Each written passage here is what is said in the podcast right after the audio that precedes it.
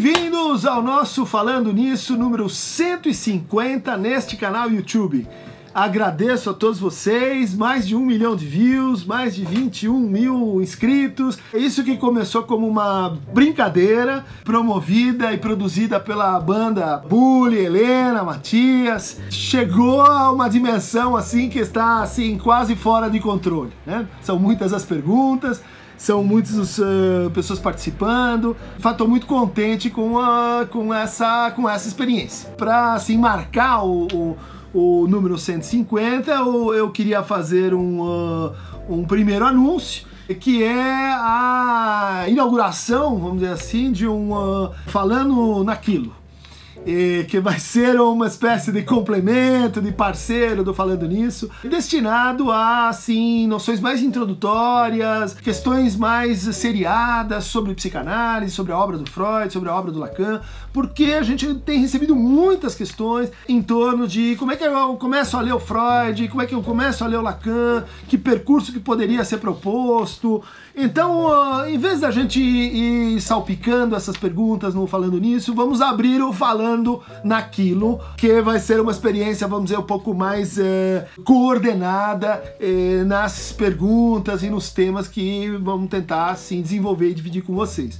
Isso é o reconhecimento de que, é, no fundo, a, o nosso público aqui, que é, que é duplo, se divide assim num público mais especializado, às vezes alunos de pós-graduação, que tem questões intrincadas e querem uh, levar essas questões mais a fundo, e um público mais iniciante, ou às vezes que não é, não é da área e que, que gostaria de ter assim um, algumas intuições iniciais para falar de psicologia, psicanálise, psicopatologia. Me parece assim mais razoável fazer uma uma uma spautum, uma divisão uh, eh, para trazer então uh, outras pessoas para o debate, né? Para a gente tornar assim, eu falando nisso, mais inclusivo. E vamos fazer essa experiência, isso proposto pelo pelo arquipensante Bully, é, que está imaginando então o que, que seria esse novo, esse novo programa. Eu aqui só obedeço, então vou seguir ordens e vamos em frente no Falando Naquilo. Mas, falando nisso, então não acaba, mas ele vai ter então uma edição uh, única semanal. Uh, e para comemorar os 150 volumes do Falando Nisso, nós uh, vamos iniciar uma promoção. Uma promoção que é o seguinte: o senhor Vitor Hugo Cardoso acaba de receber um livro, um livro que eu tô lancei aí há 3, 4 dias, é, Reinvenção da Intimidade, Políticas do Sofrimento Cotidiano. Então, Vitor, uh, se você entrar em contato com a nossa produção, a gente vai enviar para você eh, como um presente esse trabalho e vamos fazer isso então uh, com os próximos seis falando nisso. Em cada falando nisso a gente vai, e vou considerar que isso é uma espécie de sorteio, a gente vai doar um livro para quem acompanha a gente, para quem segue o programa há mais tempo, né? Então uh, tá aqui o livro, Vitor, por favor entre em contato com o Bully da produção e eu vou tentar responder a boa pergunta que você fez, a pergunta fundamental sobre o signo, significado e significante para a psicanálise. Lembrando que o Freud tinha um conceito básico de toda a sua metapsicologia, que era o conceito de representação, de Vorstellung. Né? Então, representação objeto, representação coisa, representação palavra. Toda a economia psíquica para o Freud estava pensada com esse conceito que é o conceito de representação. O Lacan olha para isso e considera que esse conceito ele tem problemas. Ele vem da filosofia idealista, ele vem da, uh, da filosofia mentalista, ele, ele aponta para um certo entendimento do que, que é a subjetividade, né? como uma instância assim, capaz de, de representação das coisas coisas. Ele não gosta muito dessa, dessa ideia que vem lá do associacionismo uh, inglês, uh, combinada com as influências que o Freud recebeu do Kant. Para uh, redescrever as coisas, o Lacan uh, dá um passo atrás e diz: olha, a experiência da psicanálise é uma experiência de linguagem a gente trata os sintomas, a gente reverte os sintomas a partir da fala. Portanto, a gente precisaria trabalhar com conceitos que fossem atinentes à fala e, portanto, ao campo mais geral da linguagem.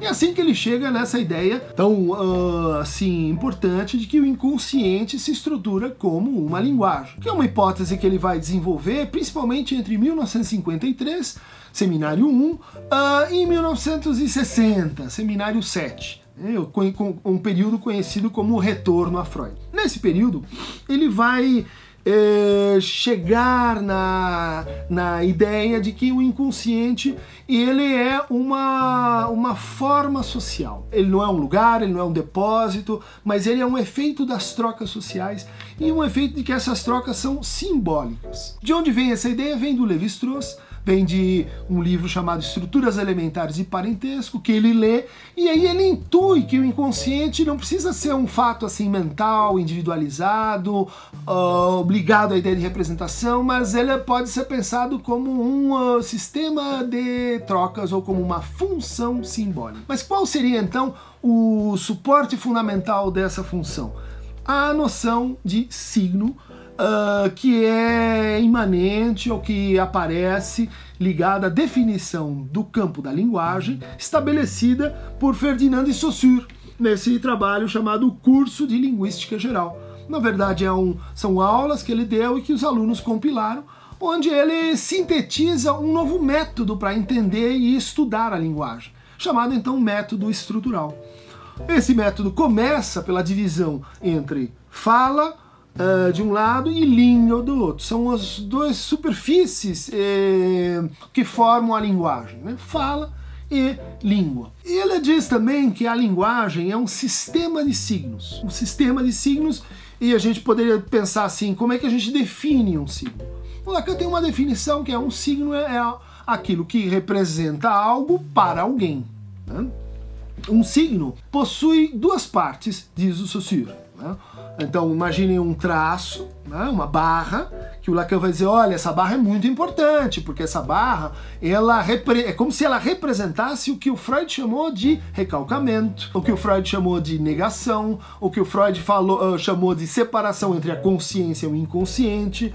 Então olha como esse esquema do signo ele, ele se aproxima do que a psicanálise vinha falando sobre as instâncias psíquicas. Mas para o Saussure, Uh, a linguagem é um sistema de signos, onde cada signo tem o seu valor dependente de todos os outros, e que, portanto, se a gente muda a posição de um signo, muda-se, altera-se a posição de todo o sistema, e onde um signo depende eh, do seu valor diferencial para outros signos. Portanto, ele não tem valor em si. Se a gente olhar para um determinado signo e perguntar, olha só, uh, o que, que esse signo significa, a gente não vai conseguir encontrar. A gente tem que entender que o signo opera relações com outros signos. Assim como o Freud falava que a representação liga-se com outras representações, formando cadeias. Lacan vai pegar essa ideia e dizer exatamente, a gente tem uma cadeia uh, onde o ponto de ligação da cadeia não é o significado, mas é o significante. Essa bipartição vai estar lá no Saussure, né? E a gente define o significante como a imagem acústica da palavra. Né? Pode dizer, será que é o som? Será que é que são os fonemas que constituem essa palavra? Pato, dois fonemas. Individualmente, pá e to uh, não tem sentido algum, mas elas são diferenciais para uma língua específica, no caso, o português. Quando a gente junta elementos dessa primeira articulação, que é uma articulação não semântica, né, não denotada de sentido, entre si, a gente forma palavras, pato, né, um animal que faz quen-quen, que engendram então relações entre o significante, a imagem acústica, e o seu conceito ou significado. Essas são duas formulações que aparecem no curso de Linguística Geral. O signo é definido como uma espécie de círculo com duas setas, uma em cada direção, que unem significante e o significado.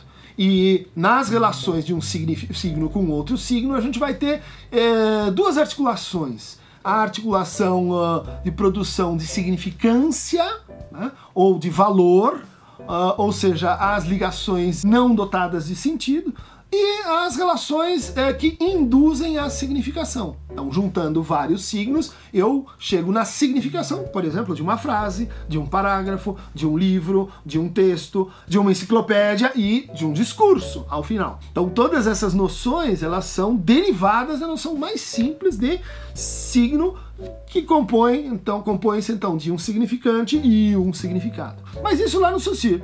O que vai acontecer é que o Lacan vai subverter, ou vai ler, ou vai é, se apropriar da noção de significante que está na linguística, que está na antropologia estrutural, que define o método estrutural de uma maneira muito peculiar ele vai introduzir, por exemplo, a ideia de que ele vai tirar esse, esse círculo que envolve e define a unidade do signo, uh, ele vai tirar as flechas uh, e ele vai introduzir a hipótese de que o significante tem primazia sobre o significado. É a concatenação dos significantes que determinam os efeitos de significado e de significação. Com isso, ele vai avançar a ideia de que o inconsciente se estrutura como uma linguagem e dentro da linguagem é a dimensão do significante que representa o desejo inconsciente no seu movimento metonímico ou os sintomas né, provocados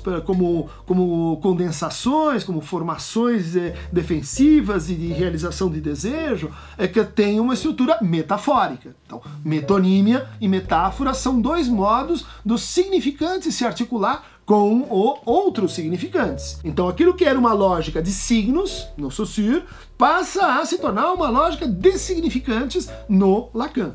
Lembrando então que o significante pode ser decomposto, ele pode, ele pode ser reduzido ao fonema que são essas, uh, esses elementos uh, não dotados de, de significação e que se combinam para a produção e definição de um significante. Um exemplo uh, interessante da, da, da, da, autonomia do significante na condução e no suporte para o, desejo, a gente vai encontrar nas formações inconscientes como, por exemplo, o esquecimento de nomes próprios. O Freud vai a, a uma cidade na Itália chamada Orvieto, vê um, uh, os afrescos de, de, dessa, dessa igreja e tá viajando pelos Balcãs e vai contar então isso para um, um, companheiro e ele diz: Ah, não deixe de ver os tais afrescos que foram pintados por. E daí ele esquece o nome do pintor. A gente vai dizer: Olha, isso é uma formação inconsciente, é um esquecimento. Há um motivo para esse nome ter sido esquecido. E é muito interessante, porque ele está esquecido, mas ao mesmo tempo a gente sabe que sabe. Ele está em algum lugar. Né? A gente, ele sabe que ele passou naquele lugar. Daí o Freud se impõe, então, o método da associação livre para recuperar o quê? A lembrança. Lacan vai dizer para recuperar uma articulação significante, que está interrompida mostrando então como o recalcamento é no fundo é a, o descompasso, o desligamento, a perda da ligação entre, entre significantes. Então ele associa em qual é o pintor da catedral? Não, será que é Botticelli? Não, será que é Boltráfio? Ele diz não Interessante isso, né? Como que a gente sabe que não é aquele? Se a gente não está sabendo qual que é, qual que é, não está conseguindo lembrar o nome efetivo. E o Freud diz, olha só, Boltráfio e Botticelli eh, me fazem pensar na cidade eh, da Bósnia-Herzegovina chamada eh, Trafoi. Nessa cidade, Trafoi, Boltráfio, Trafoi. Olha o significante aí, passando de um para outro. Trafoi é o lugar onde eu recebi uma notícia ruim de que uma paciente veio a falecer e que, e que eu talvez tenha negligenciado os fatores orgânicos que estavam em jogo aí, ela se culpa por isso. E daí ela segue a associação e diz: puxa, Bósnia-Herzegovina é um país é, muçulmano.